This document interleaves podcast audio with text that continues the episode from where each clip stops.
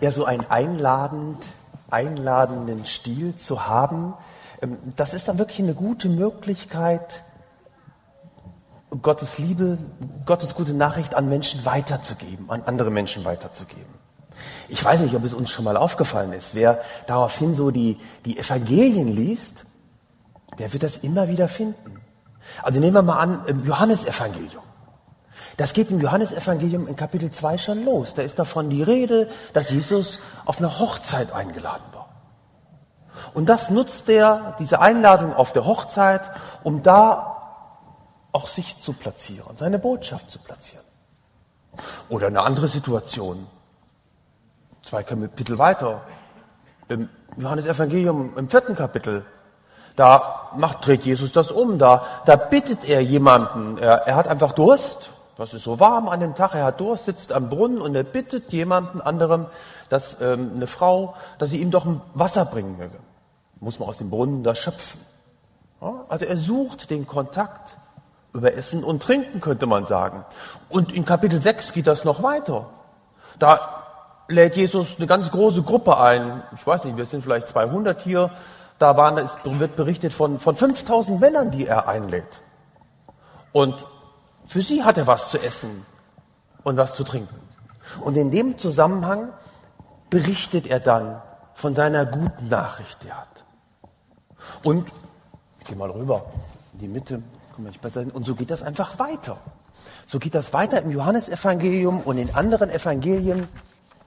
Wenn von Jesus berichtet wird, wird immer auch wieder berichtet, dass es viele Situationen gab, wo Jesus mit Leuten am Tisch sitzt. Mal sind das Leute, die ähm, so zur Mitte der Gesellschaft gehören. Manchmal sind das ganz angesehene Leute. Und manchmal sind das aber auch Personen, die so am Rand stehen, wo andere die Nase rümpfen und sagen, warum denn das? Was, was macht er denn damit? Und mit beiden Gruppen spricht er über den Auftrag, über seine Sendung, die er hat hier in dieser Welt. Essen und trinken, einladen, das hat ganz viel mit dem zu tun, Gottes gute Nachricht in der Welt zu verbreiten. Hier vorne stehen ja am, hier vorne und auch da hinten stehen Tische. Wir wollen nachher Abendmahl miteinander feiern. Abendmahl, wie dieser, das Wort ja schon sagt, hat auch was mit Essen oder Essen und Trinken zu tun. Es ist ein jüdisches Fest, das erinnert an die Befreiung Israels aus der Sklaverei. Und das hat Jesus mit seinen Jüngern damals gefeiert. Und am Ende dieses Festes, da, da gibt der, der, dieser Zusammenkunft der Jünger jetzt eine neue Bedeutung. Wiederum geht's Essen und Trinken, Brot und Wein oder wir benutzen halt Traubensaft. Die werden zu Symbolen für etwas, was Gott tut was er, der Sohn Gottes, tut. Er opfert sein Leben, damit wir Menschen wieder in eine beständige Verbindung mit Gott eintreten können. Und dann gibt Jesus seinen Nachfolger noch was mit. Und er sagt ihnen, macht das auch so. Verbreitet die gute Nachricht von meinem Wirken, verbreitet sie auch indem ihr miteinander esst und miteinander trinkt.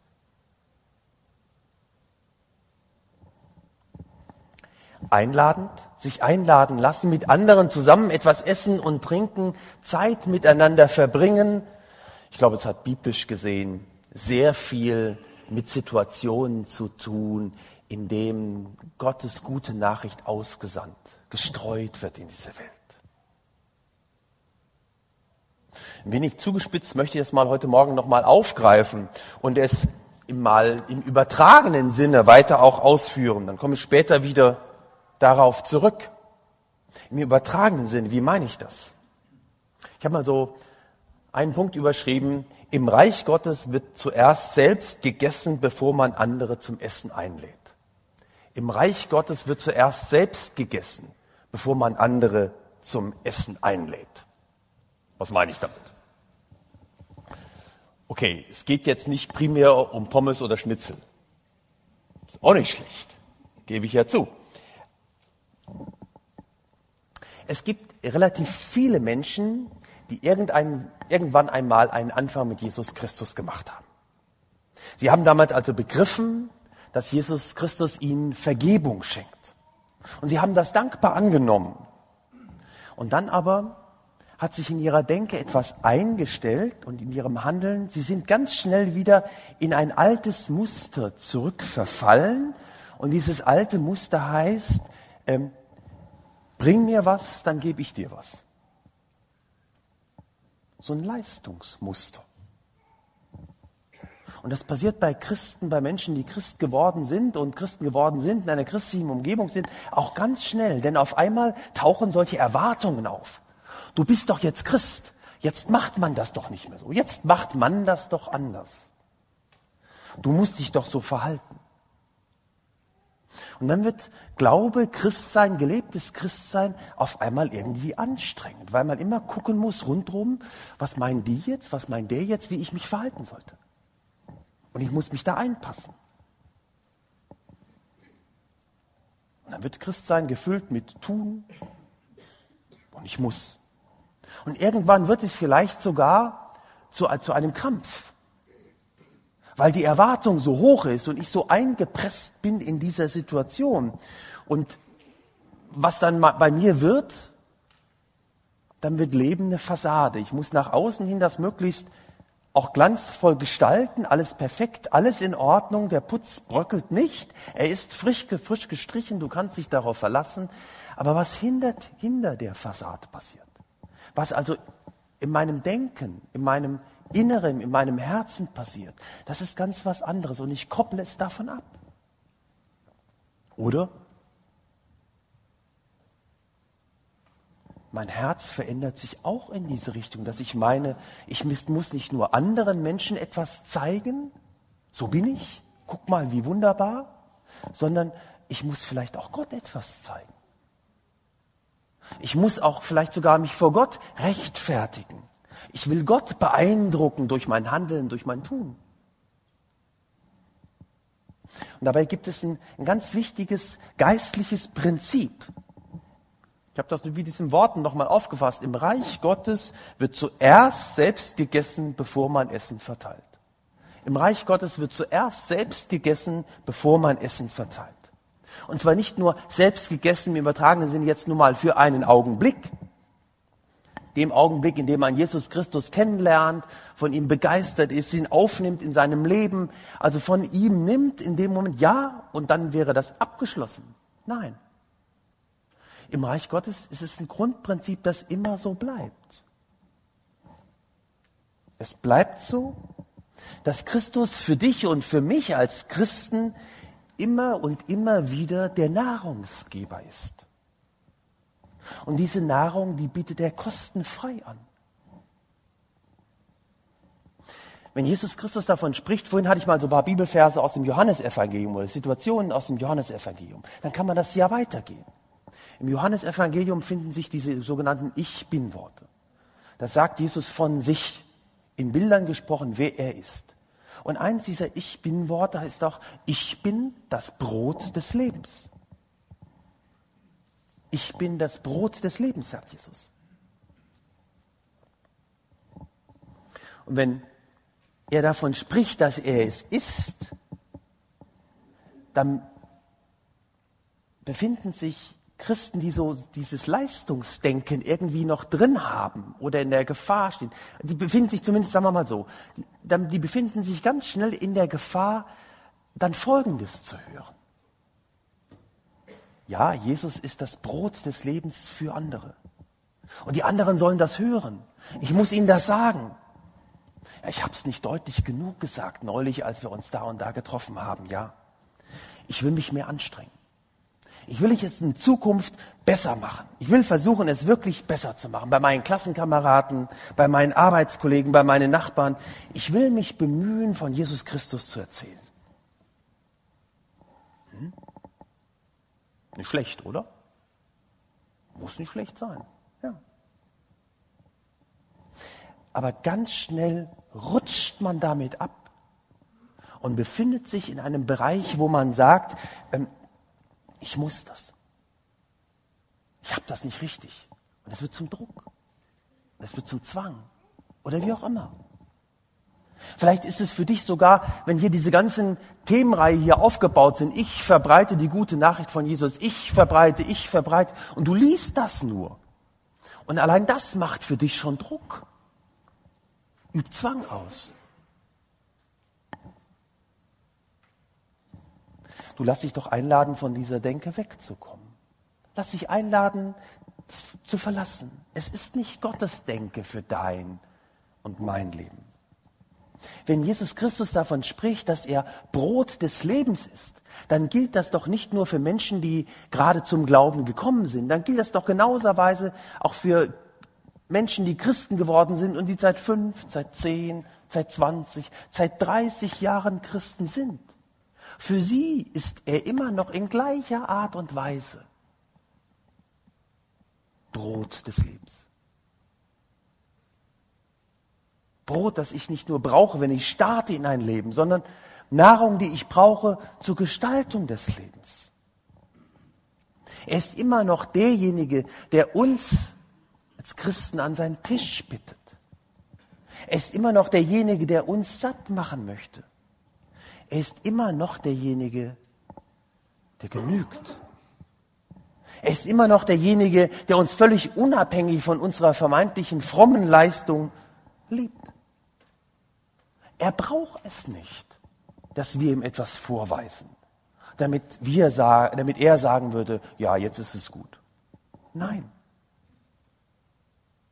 Er liebt ganz einfach, weil wir sind, weil wir Gottes Kinder sind als Christen.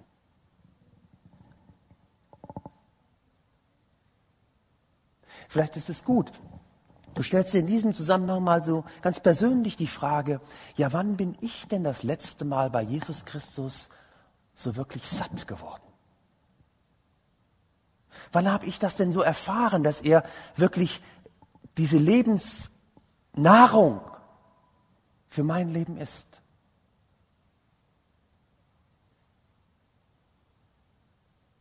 Kannst du dann nur als Christ von dem damals vor im letzten Jahrtausend sprechen? Jesus hat das hier anders verstanden. Er ist quasi die tägliche Nahrung für mein Leben.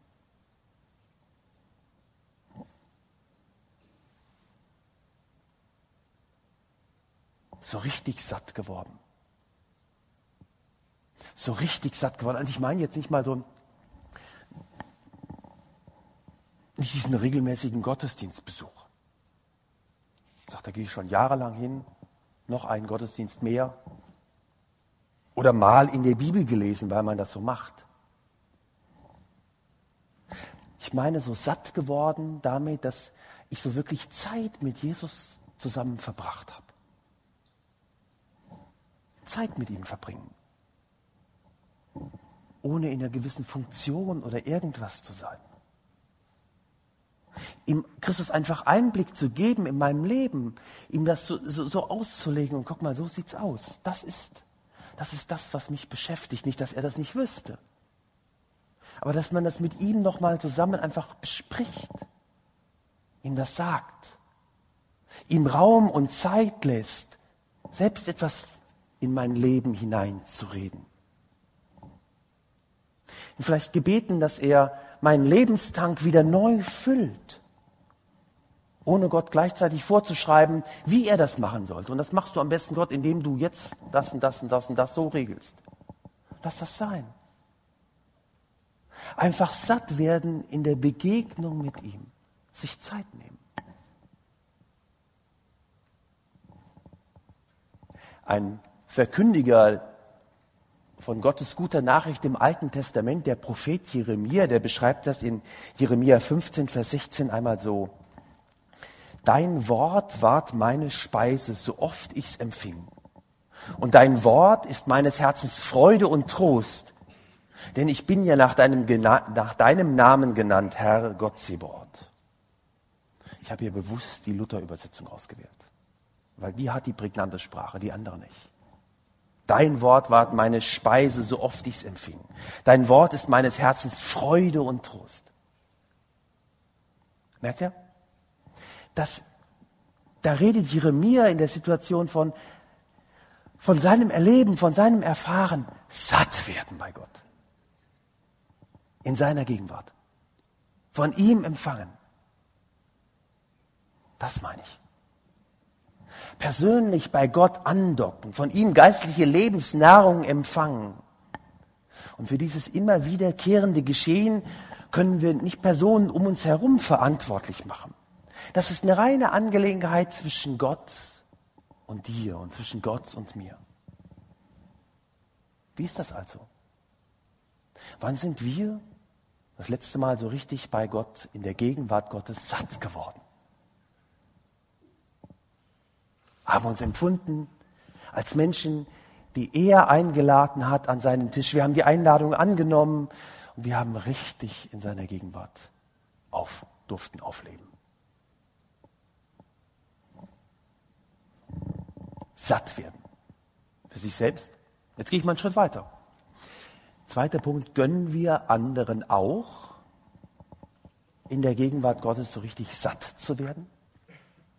Gönnen wir das anderen auch satt werden in der Gegenwart Gottes?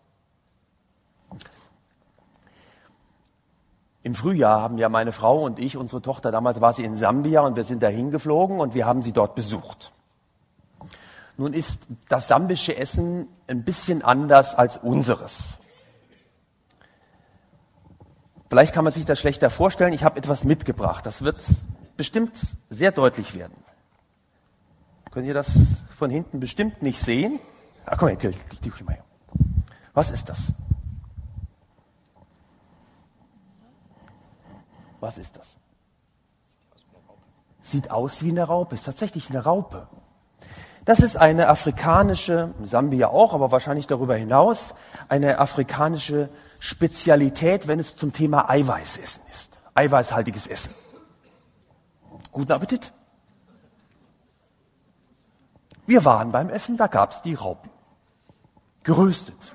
Und die Jugendlichen, die hatten das gerade vor dem Haus, die haben da so kleine Feuerstellen, machen die ein Pfännchen darüber ein bisschen hoch. Das war eine Delikatesse für die. Es gab Gäste, deswegen gab es die Spezialität, was Besonderes. Es gab geröstete Raupen dazu. Wollt ihr mal? Okay, ich lege sie wieder zurück. Ihr könnt allerdings nachher mitnehmen. Ich habe noch ein paar hier liegen.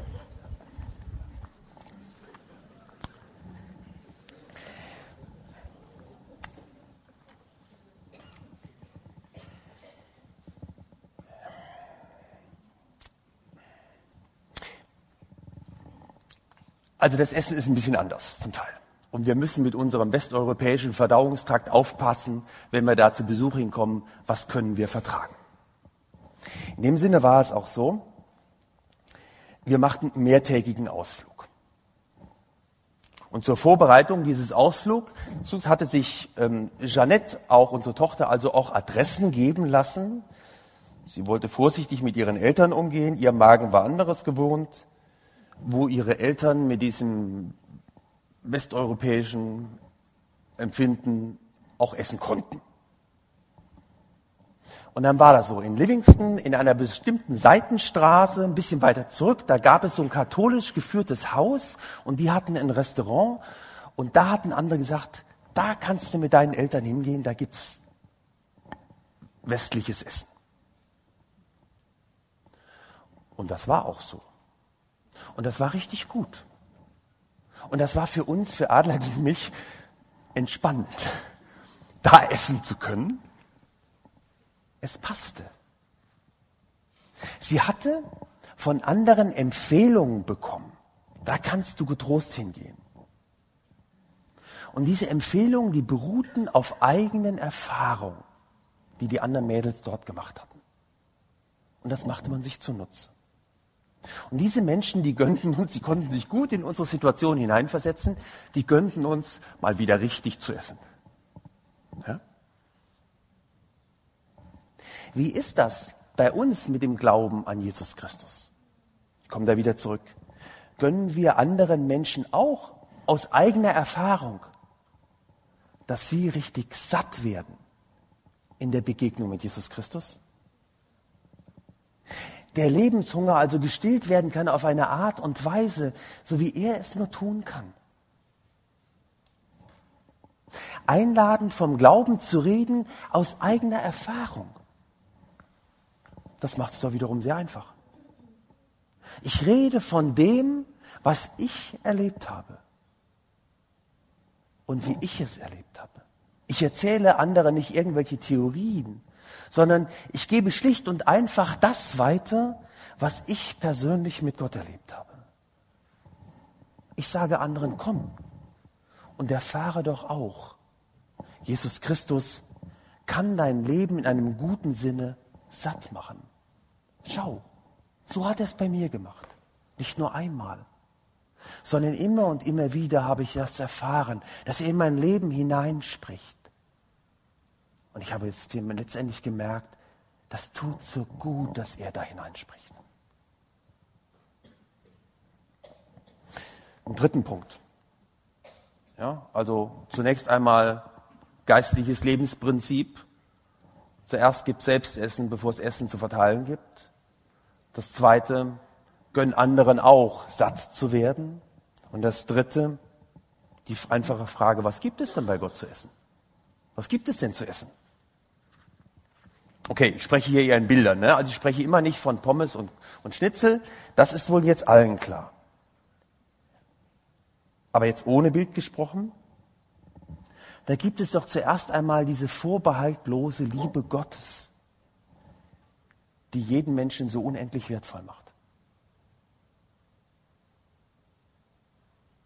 Bei mir ruft relativ regelmäßig, manchmal zu Tags, manchmal auch zu Nachtzeiten, eine bestimmte Person an. Eine bestimmte Person und was sie möchte, ihr Leben ist völlig fertig und was sie einzig möchte, das ist, dass ich Zeit für sie habe. Und dass meine Zeit, die ich, die ich mir nehme dann dafür, das ist ein reiner Ausdruck der Liebe Gottes. Und von dieser Liebe rede ich dann auch. Das ist so. Und ich merke in diesen Telefonaten, die gehen unterschiedlich rauf und runter, ja. Aber ich merke in diesen Telefonaten auch, dass diese Person immer wieder anruft, sie nimmt etwas mit. Sie nimmt etwas mit von dieser Liebe Gottes. Und sie sucht, sie möchte es da immer wieder andocken. Deswegen ruft sie immer wieder an. Ihr Telefonat, Ihr Anrufe sind eigentlich ein reiner Schrei nach Anerkennung. Sie möchte gerne geliebt werden. Was gibt es denn bei Gott zu essen? Es gilt zu verstehen, ja, du bist in deiner wirklich schwierigen Situation eine von Gott geliebte Person. Du bist wertvoll. Ja, und weil du wertvoll bist, ist Zeit für dich da.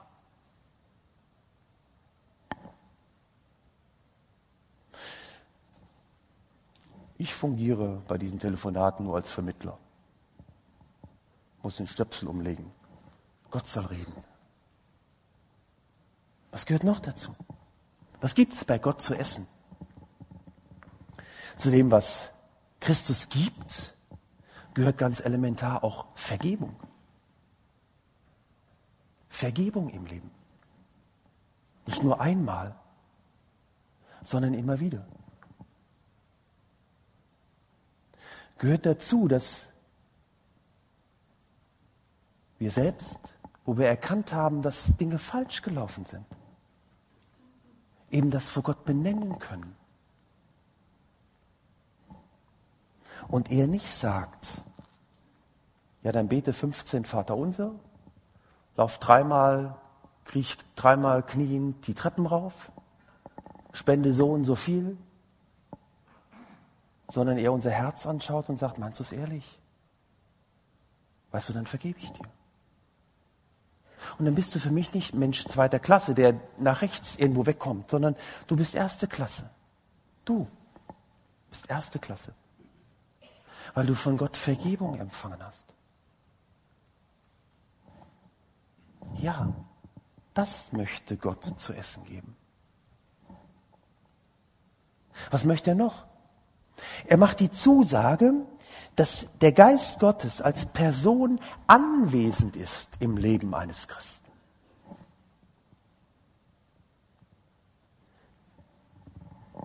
Dieser Geist Gottes, er lebt mit dir als Christ.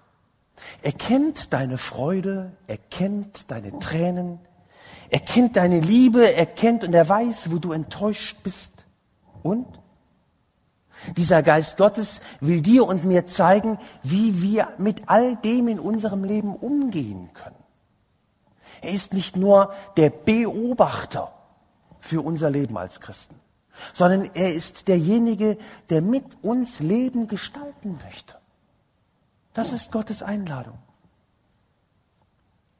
Und er will uns dabei unser Leben auch verändern. Das heißt, er will uns Entwicklungen, die in unserem Leben sind, er will uns einen größeren, in einen größeren Horizont mit hineinnehmen.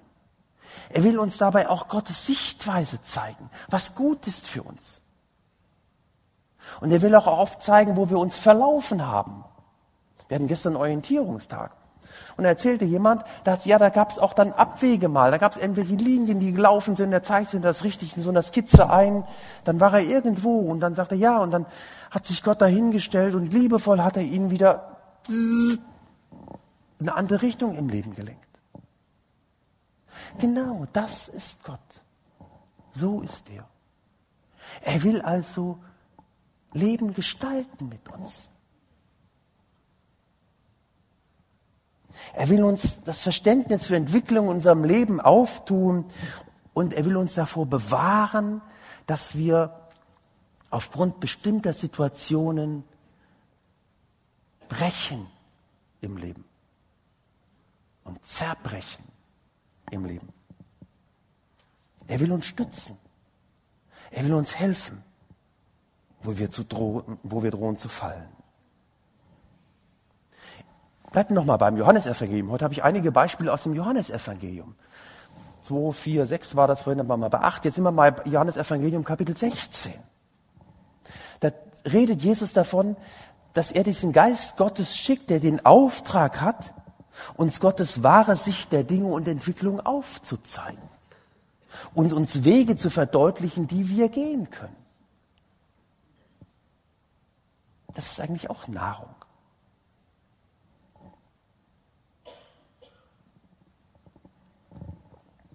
Noch eins hänge ich dran. Gottes Zusage, dass sich, es ist Gottes Zusage, dass sich unsere Lebenserfüllung als Christen nicht im Hier und Heute erschöpft. Gott hat für uns ein Leben, das bis in die Ewigkeit hineinragt. Wir werden, so sagt Jesus, mit ihm in der Herrlichkeit leben in Gottes neuer Welt als Christen leben. Frei von allen Ängsten, von Nöten und sonstig belastenden Zusammenhängen. Was macht das aus? Wir müssen nicht meinen, alles in dieses Leben hier auf dieser Welt hineinpressen zu müssen. Wie viele Leute leiden darunter, dass sie sagen, ich muss doch hier alles haben. Was ich hier nicht habe, gibt's nicht. Ich darf doch nichts verpassen. Weil es sonst ja nichts mehr gibt. Gottes Zusage im Inhalt ist das doch. Du verpasst nichts. Doch, es gibt ganz viel. Du, es geht in der Ewigkeit weiter. Okay, dort dann nicht mehr mit diesen Schwierigkeiten, die du hier erlebst, mit den Ängsten, mit den Nöten, mit den Tränen. Aber da hast du das auch nicht verpasst. Die brauchst du nicht. Dann geht es weiter mit dem, was sich aufbaut, was sich stärkt, was dein Leben gut tut. Dann geht es weiter mit der Verbindung mit mir und das nochmal auf eine ganz andere Art und Weise. Was will Gott zu essen geben? Bevor ich zum letzten Punkt komme, glaube ich, machen wir einen kleinen Break. Und wir sehen erstmal eine Theaterszene, die dazu passt. Manchmal machen wir es sehr kompliziert in unser Denken. Ne? Wie kann man anderen irgendwie etwas mitgeben von Jesus Christus? Die Kinder sind da einfacher, direkter, klarer.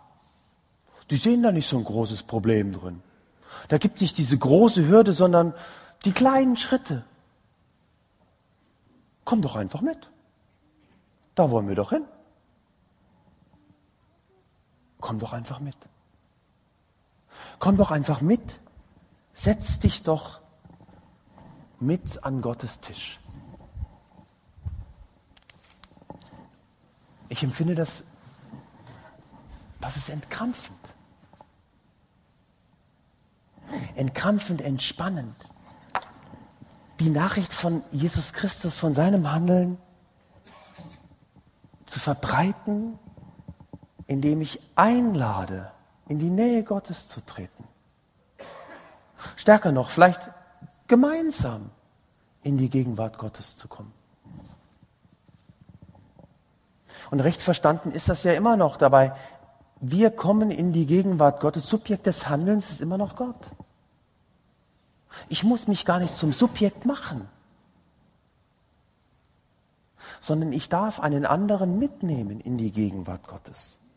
Also ich muss jetzt niemandem Bekehrungsallüren erzählen und meinen, das müsste ihm aufgedrängt werden und er müsste das in gleicher Art und Weise auch so haben oder erleben. Nein, das muss ich gar nicht.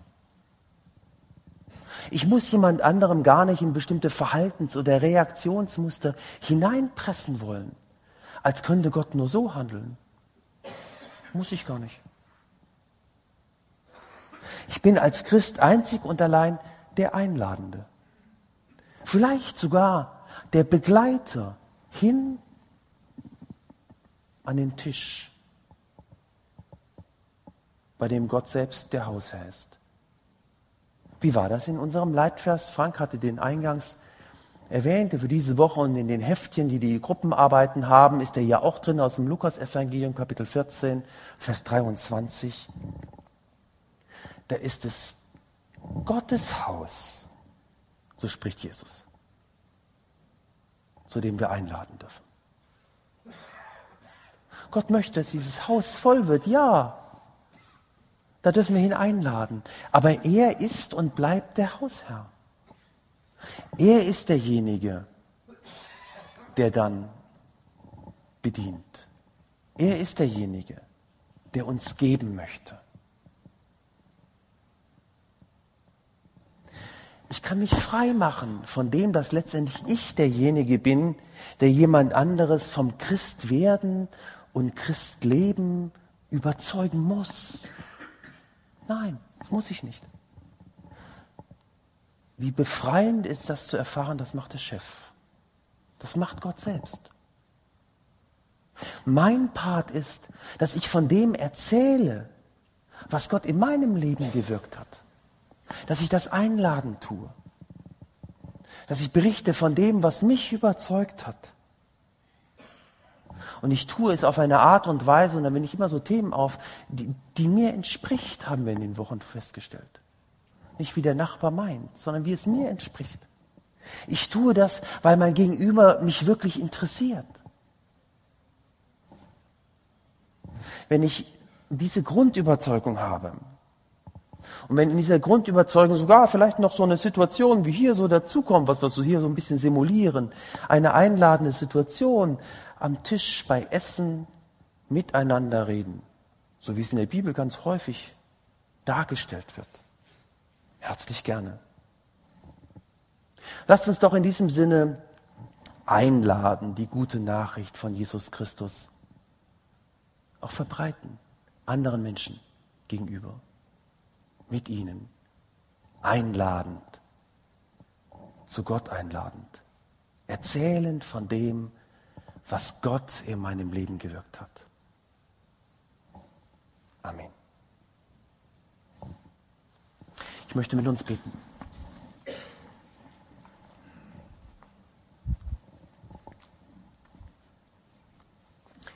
Herr Jesus Christus, habe du ganz herzlichen Dank, dass du derjenige bist, bei dem wir satt werden dürfen immer und immer wieder satt werden dürfen. Dass du derjenige bist, der sagt, ich habe doch das Brot des Lebens, das ihr für euer ganzes Leben braucht. Ich hab's. und dass wir zu dir kommen dürfen und von dir empfangen dürfen.